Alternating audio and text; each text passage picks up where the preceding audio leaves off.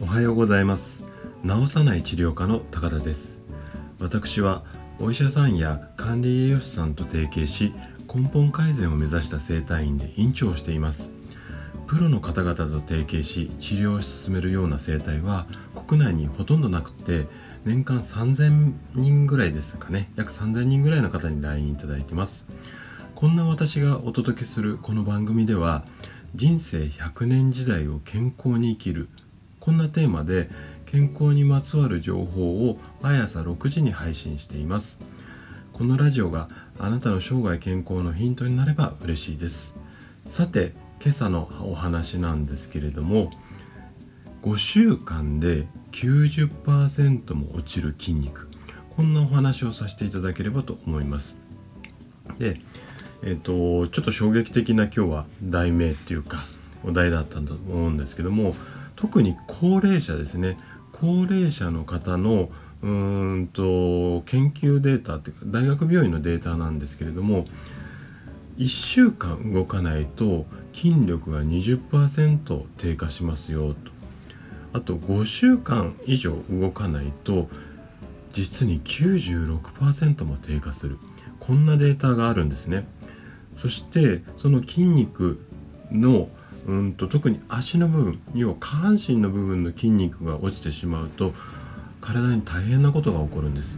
今日はこんなお話をさせていただければと思います。私たちの血液の約70%は下半身に集まっているんですね。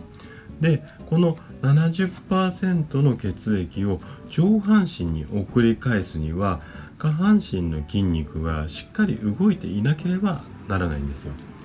なんですが運動とかトレーニングをしないと20代がピークでその後30代40代50代年を重ねるごとにどんどんどんどん筋力っていうのは低下し続けるんですよね。で筋力の低下は上半身よりも下半身の方が顕著で特に太ももの筋肉これはですね70歳になった時はそのピークの20代と比べて約3分の1が失われちゃうこんなデータもあるぐらいなんですね。でこういう風になってくると体にどんなことが起きるかっていうとまず上半身に血液を送り返せずに、まあ、いろんな不調につながりやすくなったりだとかあとは足腰が弱くなってくるので行動量そのものが減ってくるんですね。でこのことによって外出とかが減ってコミュニケーションなんかが不足してきます。で骨への刺激も少なくなって骨粗しょう症こんな可能性なんかも出て出てくるんですよね。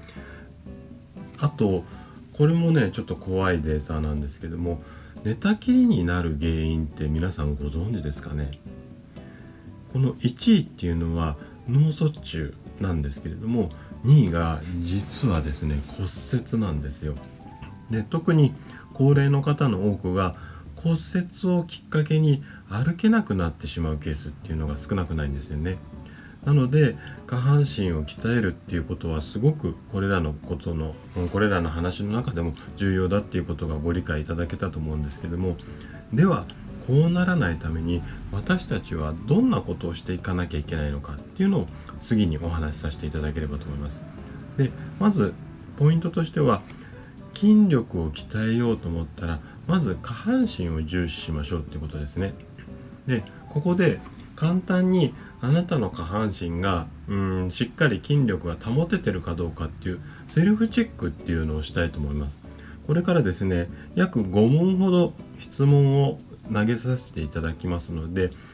いくつ当てはまるか数えてもらいたいんですね。1個も当てはまらなかったらそれはそれで OK なのでいくつか当てはまるかどうかを確認してください。まず1つ目の質問が歩くのが億劫でついつい車を使ってしまう2つ目はちょっとした段差でもつまずいてしまう3つ目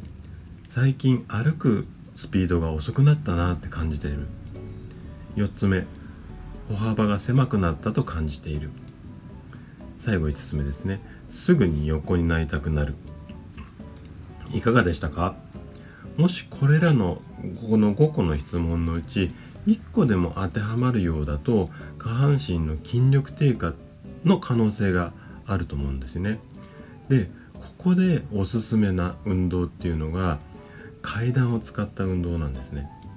まあ運動っていうよりも日常生活の中でたくさん階段を使いましょうっていうことなんですけども例えば通勤途中の駅をエスカレーターではエスカレーターではなくて階段にしてみたりだとかあとはお買い物、まあ、スーパーとかショッピングセンターに行くと大体エスカレーターついてると思うんですけどここでも階段を使ってみたりだとかなるべくこう足を上げてこう太ももの筋肉をいっぱい使ってあげる。こういうことをすると下半身の筋力アップになるんですね。もちろんスクワットとかあのそういうふうに普通の運動ができればいいんですけどもおそらく時間がない方も多いと思うので日々のこういう日常生活の中でちょっとしたことをコツコツコツコツ続けていくだけで続けていくだけでもかなり筋力アップになりますので是非試してみていただければと思います。はい。いかがでしたか？今朝は5週間で90%も落ちる筋肉。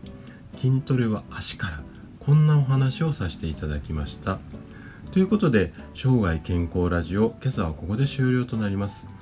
今朝のお話があなたの生涯健康で過ごすヒントになれば嬉しいです。今日も健康な一日をお過ごしください治さない治療科の高田でした。